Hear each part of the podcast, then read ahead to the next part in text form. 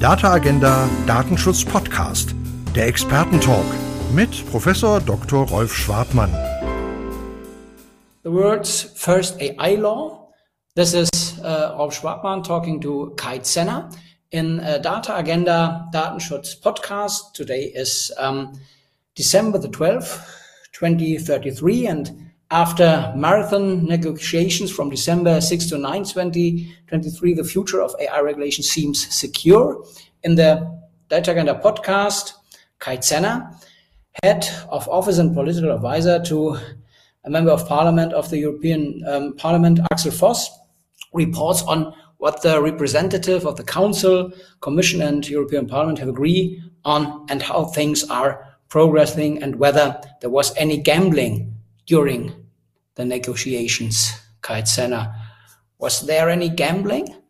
uh, well, well, a little bit. Let's say I think there was a gambling um, to really close this file as soon as possible, and many people didn't check um, the text in that level of details that they maybe should have. So it was really speech was trumping a little bit the quality. Um, but yeah, it, I think it's normal in politics, and especially with the AI Act, there was huge time pressure to uh, close um, the file as soon as possible in order to make it um, happening um, before the European election next year. And yeah, I think this needs to be taken into account when uh, we are trying to assess uh, what happened last week. Okay, so uh, the normal gambling in politics. Uh, but um, uh, um, how is the mood after the agreement uh, a week after? Did everyone get along again, or are you are there, are there still disagreements? Yeah. So I think first of all, everyone is um, extremely relieved that uh, there seems to be a political agreement and um, that it's now almost over. Because if you are thinking a little bit, um, especially when the parliament started um, to work on AI, this was six years ago. And um, for offices um, like the one from my boss, uh, Axel Voss and myself, we are now really for six years working on artificial intelligence and especially the last um, three years um, on the AI Act um, have been really, yeah, a rough and very, very um, yeah, hectic uh, period that uh, demanded a lot from both of us. On the other hand, um, especially Axel and myself, we are not super happy with the result. Uh, there are certain things that we really do not like um, within the European AI Act. Um, um, on others, um, we are kind of happy with the end result. Uh, so for personally for us it still remains a little bit unclear what our um, general assessment is. I think the same applies also to many other actors but for those actors i think it's more important now um, that um, we made um, a huge step forward, that the AI negotiations um, seem to be almost over, and therefore I do also not expect now um, some some big problems on the um, on the road ahead um, because of this strong will of most involved actors uh, to close everything. But nevertheless, we will still have a lot of technical meetings in the next weeks, especially um, until the first week of February. And in those uh, technical meetings, we will uh, still need to review large parts of the text. We will need to adjust certain articles to this political agreement that was being reached last week and um, also continue to work on recitals and so on and so on. So it was a step forward. Again, for Axel and me, not 100% clear how positive it was. And second point, there is still a lot to do, especially on technical level when it comes to technical adjustments and so on and so on. Okay, but but let's come to the to the achievements. Um, from your point of view, what are the main results we have now? Yeah, so um, let's say the the main results um, or the the agenda of the political uh, trialogue. Maybe I start there. Um, was covering 21 um, items um, from real world testing, fundamental right impact assessment, foundation models, governance, uh, prohibitions, and so on and so on. Um, now all all items um, are closed, are considered to be closed, and therefore the whole AI Act kind of um, yeah stands at least from let's say from the larger items, and um, therefore um, we would we would assess Axel Voss and myself at the moment that yes, it's an um, it's a huge legislative piece that indeed tries to cover um, all um, AI systems in in every sector, in in every use case, and tries to um, do it with flexibility, but, and this we are criticizing from the beginning, and we think on a conceptual level, the AI Act will never be able to do it in an in an uh, correct way because um, even though we improved large parts um, of the text, there will be still a lot of situations where we are asking a high risk AI system to um, perform um, the operation in a certain way that is maybe not possible for an AI system in this sector, while it's even maybe necessary for a high risk AI system in another sector. Um, a second problem that Axel and I see in the AI Act is that um, due to his horizontal nature, um, let's say the the risk categories um, and also the prohibitions in Article 5 are very, very broad and therefore they are often covering rather useful um, um, yeah, deployment cases of AI technologies. And it's often not 100% clear if, for example, an anti-fraud um, mechanism that is being used by a bank or an insurance in order to prevent fraud could not maybe certainly be prohibited, banned, or maybe classified as high risk, which could have a uh, crazy situation or could lead to a crazy situation that um, um, this bank would need to be transparent about their anti-fraud mechanism, leading um, to a situation where the criminal would learn from the bank how the bank is trying to prevent him to commit a crime. So those conceptual problems are now still in the act because uh, yeah, it was just impossible to to completely solve them. This may be as two negative points that Axel and I would see in, in the AI Act as it is now.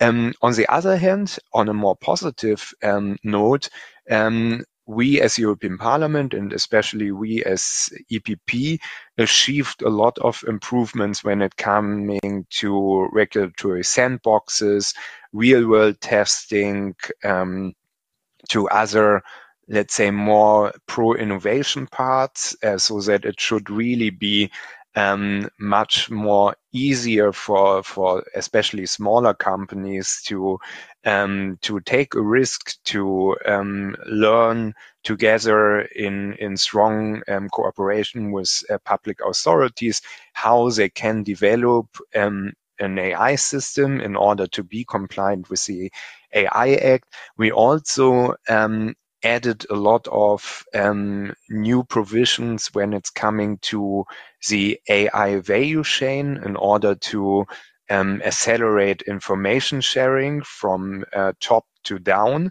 which should help again, especially European SMEs and startups and helps them again in order to become compliant.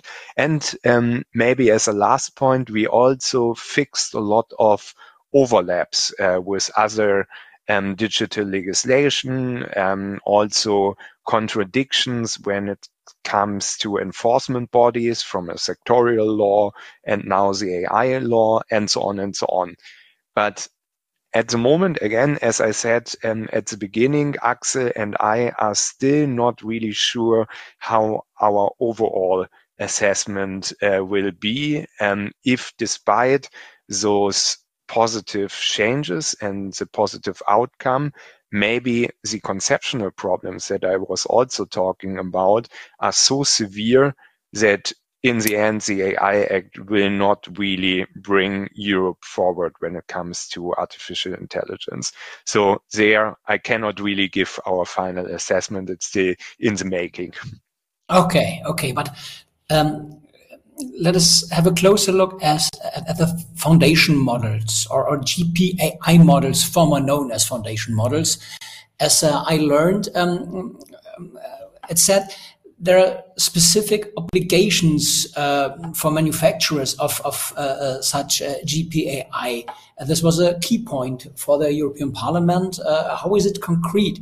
And um, well, um, the background of the question is where does the user's responsibility begin? Let's say um, users must be aware that there are that they're interacting with, with a machine. What does that mean? How can they check the AI's advice if they lack the specific background knowledge that they obtain from the AI? And who is to blame if language models hallucinate or discrimination occurs from the database?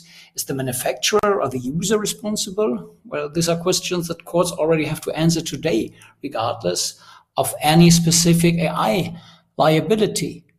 Yeah, yeah, good question. So um, as you underlined, um, indeed, it's not calling foundation models anymore, but general purpose AI models.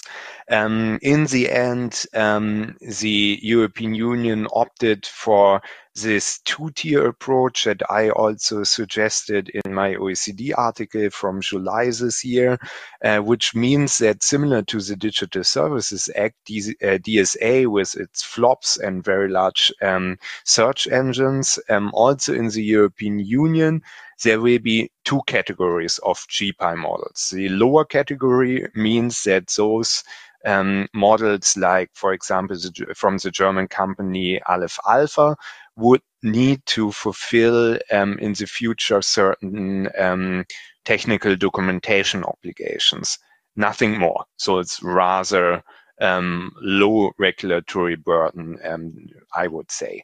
Then there's a second tier for systemic foundation models. Systemic means that, um, yeah, there's a systemic risk, but also that those um, models are rather powerful, that maybe um, humankind is still not 100% sure how those are functioning. So there is a little bit um, of an unpredictability element um, connected to those models and so on and so on.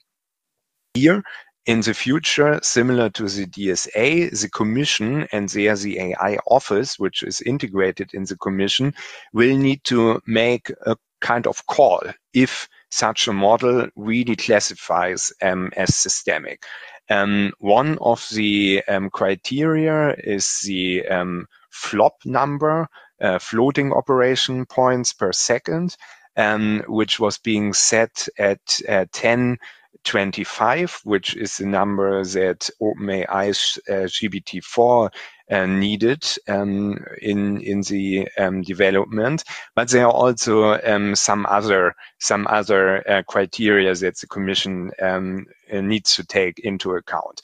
After the designation of such a model, um, this model, or in this case OpenAI, would need to fulfill certain obligations. For example, model evaluation with red teaming, adversarial testing. So in order to make sure that the model uh, fulfills a certain, let's call it safety criteria or minimum criteria.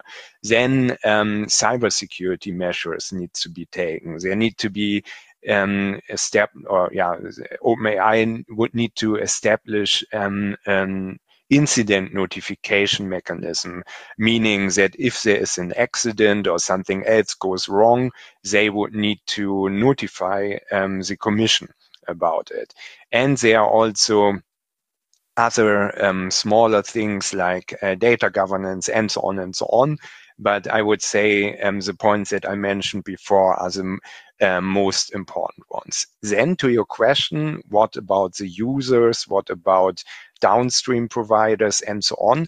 Well, this is all um, being solved in um, Article 28 and in the rest of the AI Act. And if I would um, stay uh, stick to my example um, of OpenAI, if now um, a company like SAP in Germany is taking ChatGPT and is um, bidding something on top, um, like for example a high risk AI system in the area of employment, then um, SAP would need to fulfill uh, completely normal the high risk obligations of the AI Act.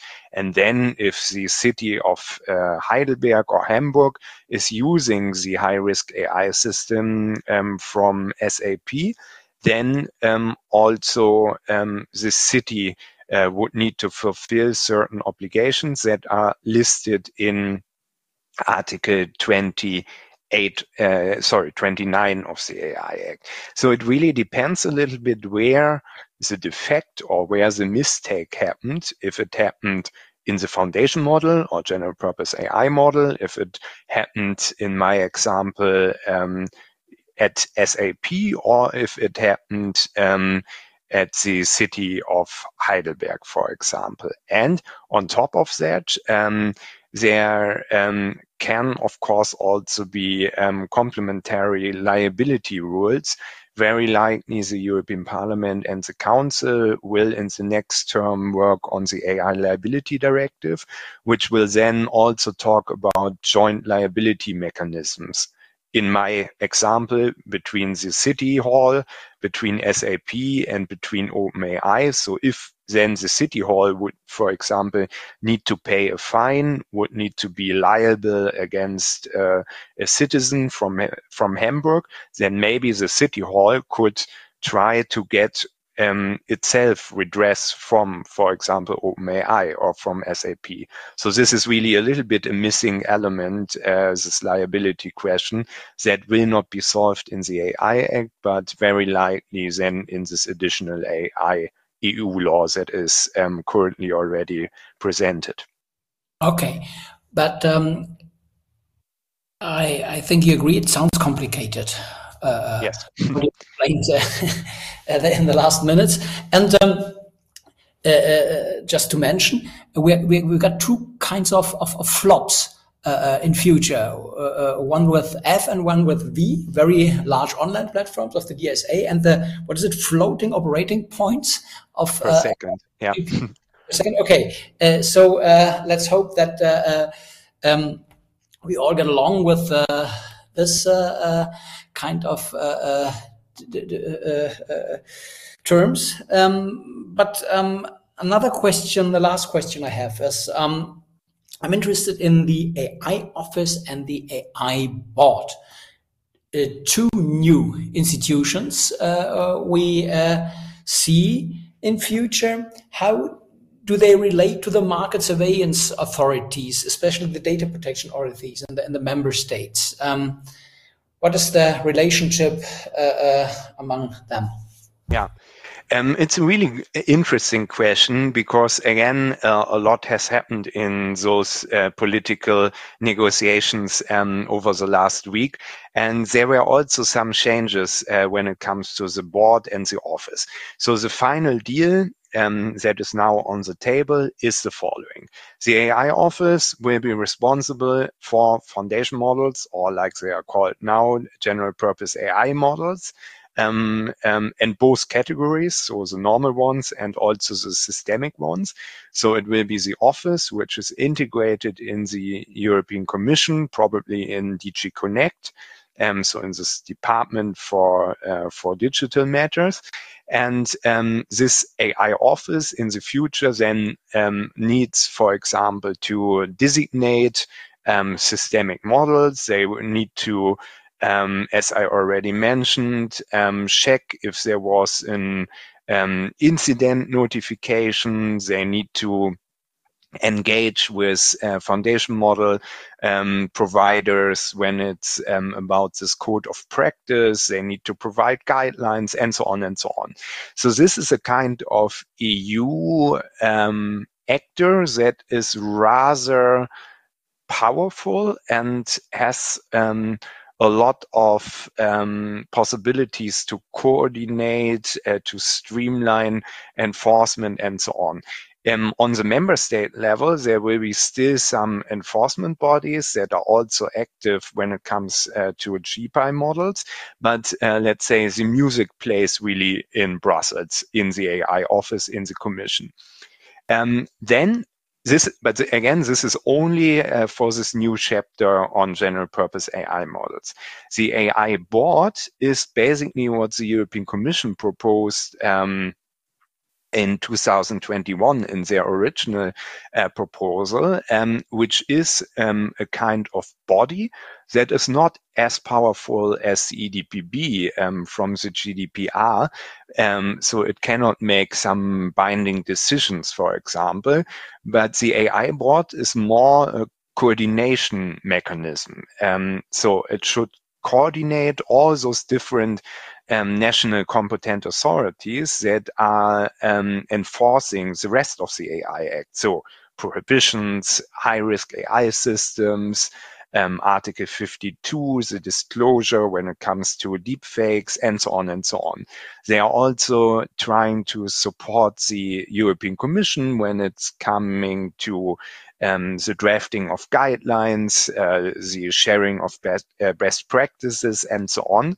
But in all those areas, again, the member states um, remain the main actors, and um, this AI board cannot tell, I don't know, the Romanian government, for example, or the Romanian national competent authority that certain things are not in order, and then overrule what as this Romanian um, national competent authority wants to do. So it's really a different level of European enforcement uh, within the um, AI Act. And then maybe a last point, in the next months, it will be also rather interesting for us to monitor what will happen on national level because some member states will maybe opt for assigning their data protection authority as also the national competent authority for the AI Act, meaning that, for example, in Germany, um, our 17 um, uh, 17 data uh, protection authorities would um, be um, yeah would be would be the the authorities for the AI Act, so 16 state authorities and our federal authority. But it could also happen that the cybersecurity agency in Germany in Bonn um, becomes um, the national competent authority or someone else. But it has a huge uh, impact because let's say if if the data protection authorities are the lead authorities, they will understand the AI mainly from their privacy perspective. Cybersecurity has a different perspective. Market authority or surveillance authority, a completely different again. What will happen is that France, Germany, Italy, Poland, Estonia, and so on will have different decisions. And therefore, we will have, unfortunately, an extremely fragmented internal market, which uh, um, futures very different enforcement mechanisms when it comes to different uh, member states. And this is also one of the reasons why Axel and I have currently a rather mixed assessment when it comes to the AI Act because we um, predict that this different enforcement mechanism will lead to a lot of problems uh, when it comes to the application of the AI Act. Well, I, I, fully agree, and I can imagine that it's it's very complicated, and uh, to find a, a, fair balance of power uh, uh is uh, um, a very very big deal. I I think. Um, yeah. And it, it's more complicated than it was before in uh, um, data protection terms, um, um, I think. Well, um, last question, Kai. Uh, did we talk about the timetable? Um, when will the regulation be published in the official journal of the EU? Yeah. Okay. So um, if um, I'm right and those uh, technical meetings um, are then successful as I predict at the moment, then at latest, as I said, we would um, close the technical negotiations um, in the first week of February. And um, after uh, the 9th of February, there's actually, um, it's not allowed to continue. So on this day, it's really make it or break it. Again, my prediction would be we make it. And um, after the 9th of February, then um, there will be first a vote in the um, committee in the working group and Coreper of the council. Then it will be a, there will be a vote in the plenary in the parliament and among the ministers in the council. And then in parallel, um, lawyer linguist, legal service will um, update the text, will um, improve the law, and there will be also, of course, the translations in, I think, 24 different languages. And if all of that um, is done, we still need to wait often a few weeks until the AI Act is published in the EU official uh, journal. Um, my prediction, if we are managing to um, have this deal on technical level until the beginning um, of February, probably publishing will happen in May or June, so really around the European election time.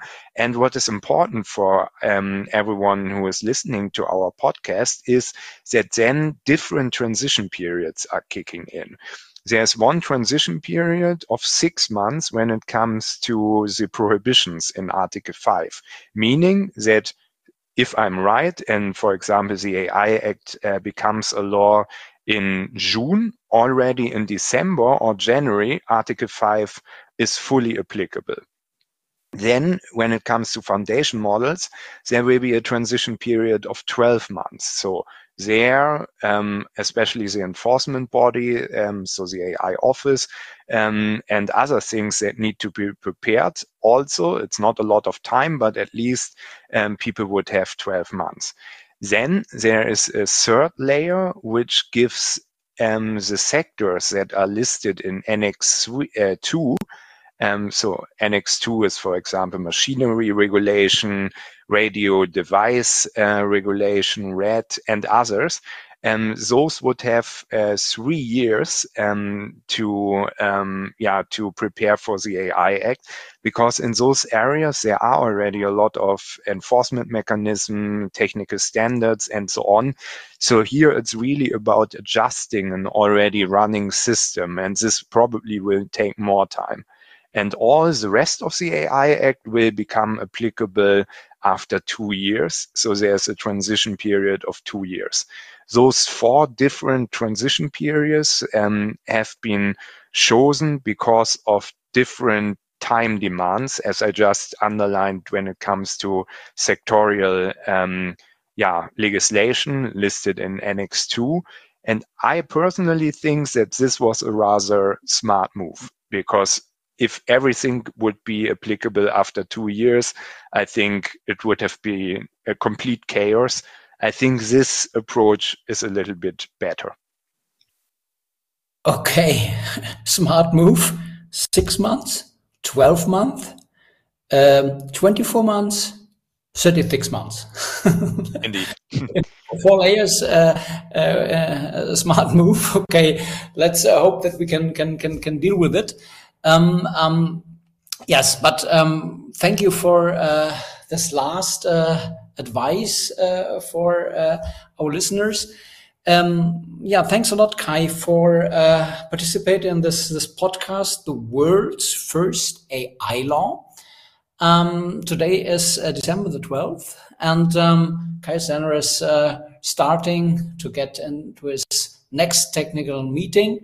Thank you that you took the time to be here and um, um, good luck for the further negotiations and um, goodbye to all listeners of the Data Agenda Datenschutz podcast and um, yeah, see you again, hear you again, goodbye. Thank you. Das war der Data Agenda Datenschutz Podcast, der Expertentalk mit Professor Dr. Rolf Schwartmann.